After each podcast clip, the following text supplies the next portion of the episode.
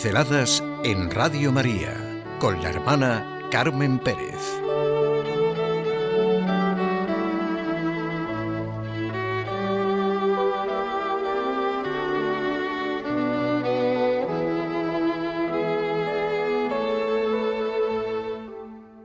La paz y la alegría de Francisco de Asís. Qué testigo de la paz y la alegría es Francisco de Asís. Y qué testimonio nos dio con su vida. ¿Quién no conoce a San Francisco de Asís y a Santa Clara?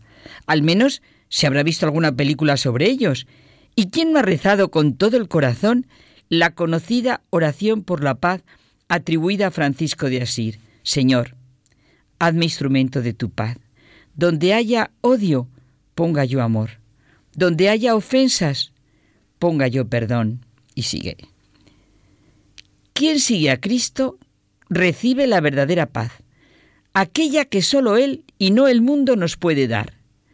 Muchos asocian a San Francisco con la paz, pero pocos profundizan. ¿Cuál es la paz que Francisco acogió y vivió y nos transmite? La de Cristo, que pasa a través del amor más grande, el de la cruz. Es la paz que Jesús resucitado dio a los discípulos cuando se apareció en medio de ellos. La paz franciscana no es un sentimiento almibarado. Por favor, ese San Francisco no existe, y ni siquiera es una especie de armonía panteísta con las energías del cosmos. Tampoco esto es franciscano, sino una idea que algunos han construido. La paz de San Francisco es la de Cristo, y la encuentra el que carga con su yugo, es decir, su mandamiento, amaos los unos a los otros como yo os he amado. Y este yugo no se puede llevar con arrogancia, con presunción, con soberbia, sino solo se puede llevar con mansedumbre y humildad de corazón. Esto es lo que nos ha dicho el Papa Francisco. Y también, en esta misma dinámica de vida, cuando el Papa Francisco fue a la Basílica de Santa Clara, en la orden franciscana, conocida como las Clarisas, pidió a las monjas, fíjense qué cosas pidió, evitar divisiones internas, ser expertas en humanidad y sonreír de verdad, no como azafatas. Qué maravilla. Comunión, expertas en humanidad, expresión que lo dice todo, y sonreír de verdad. Un programa de vida, sí, totalmente franciscano y totalmente vital y necesario para todos nosotros. Y a continuación, claro, nos salen las palabras de Jesús que tanto gustan al Papa Francisco y tanto gustaban a Francisco de Asís. Te doy gracias, Padre, Señor del cielo y de la tierra, porque has escondido estas cosas a los sabios y entendidos y se las has revelado a los pequeños. El camino de Francisco hacia Cristo comienza con la mirada de Jesús en la cruz, no lo olvidemos. Hay que divisar el horizonte de la paz donde se realizan todos los anhelos y aspiraciones, seguir el camino, aunque a veces sea muy agreste, que conduce a ella. Para Francisco de Asís fue fundamental descubrir las flechas de las alegrías que nos llevan al destino para el que hemos sido creados. Hay que descubrir la relación intrínseca que hay entre Dios y la alegría. Y esta relación, como ha experimentado él, es una persona, Jesucristo, Alfa y Omega, primogénito de toda criatura, desde quien todo se ilumina. Seguro que habremos vivido alguna buena experiencia que nos ha producido una paz interior, ¿verdad, Rocío? Un mirar todo con esperanza. Quizá hemos tenido un encuentro que nos ha dado como un tono vital, un ver que todos los pasos tienen un sentido, como te está pasando a ti, Rocío, unas certezas que nos dan seguridad. Quizá hemos realizado algo que nos deja bien por dentro. Hemos tenido una conversación que nos ilumina, nos ayuda a ver las cosas y nos ha servido de propuesta auténticamente positiva. Hemos superado una dificultad seria, hemos vivido con confianza momentos difíciles, hemos tenido buenos ratos de oración, de reconocimiento de lo que es importante y nos nutre.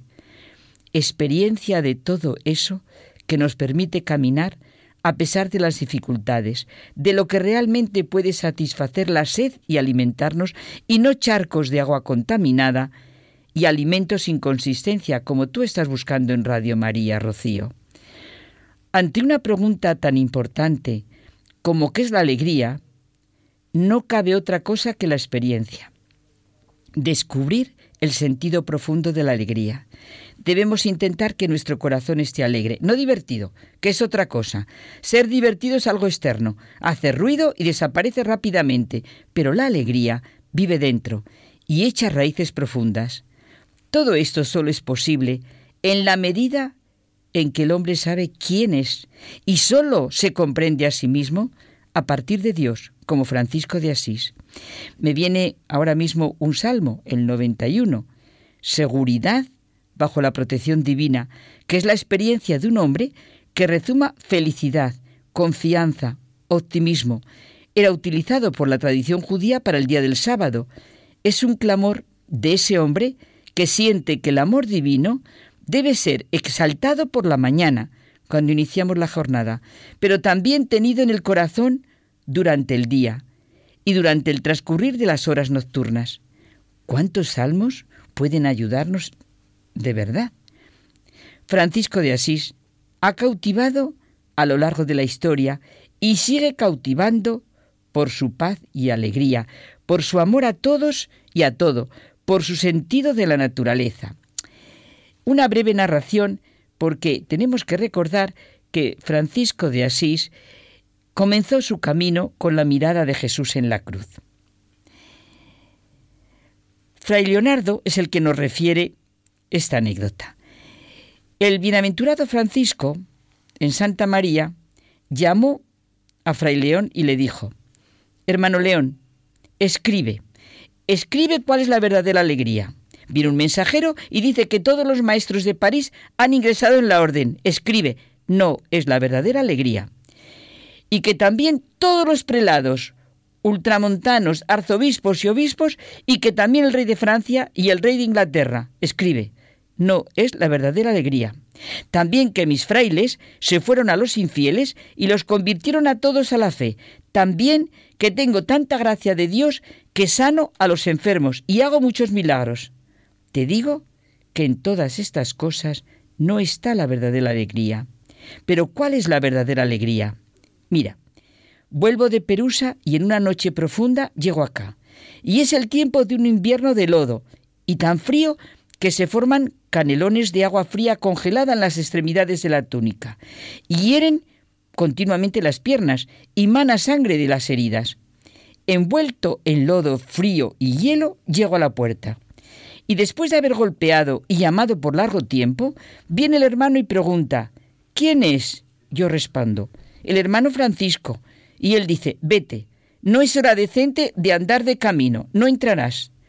E insistiendo yo de nuevo, me responde, vete, tú eres un simple, un ignorante, ya no vives con nosotros. Nosotros somos tantos y, y, tales que no, que no te necesitamos. Y yo de nuevo estoy de pie en la puerta y digo, por amor de Dios, recogedme esta noche. Y él responde, no lo haré. Vete al lugar de los crucíferos y pide allí. Te digo que si hubiera tenido paciencia y no me hubiera alterado, que en esto está la verdadera alegría y la verdadera virtud y la salvación del alma. La verdadera alegría nace de la buena conciencia. La alegría la tiene el hombre como Francisco de Asís, que sabe qué es lo esencial de la vida. Decía Martín Descalzo que si tuviera que pedirle a Dios un don, un solo regalo, pediría, sin dudarlo, el supremo arte de la sonrisa. La alegría del alma se refleja en la sonrisa.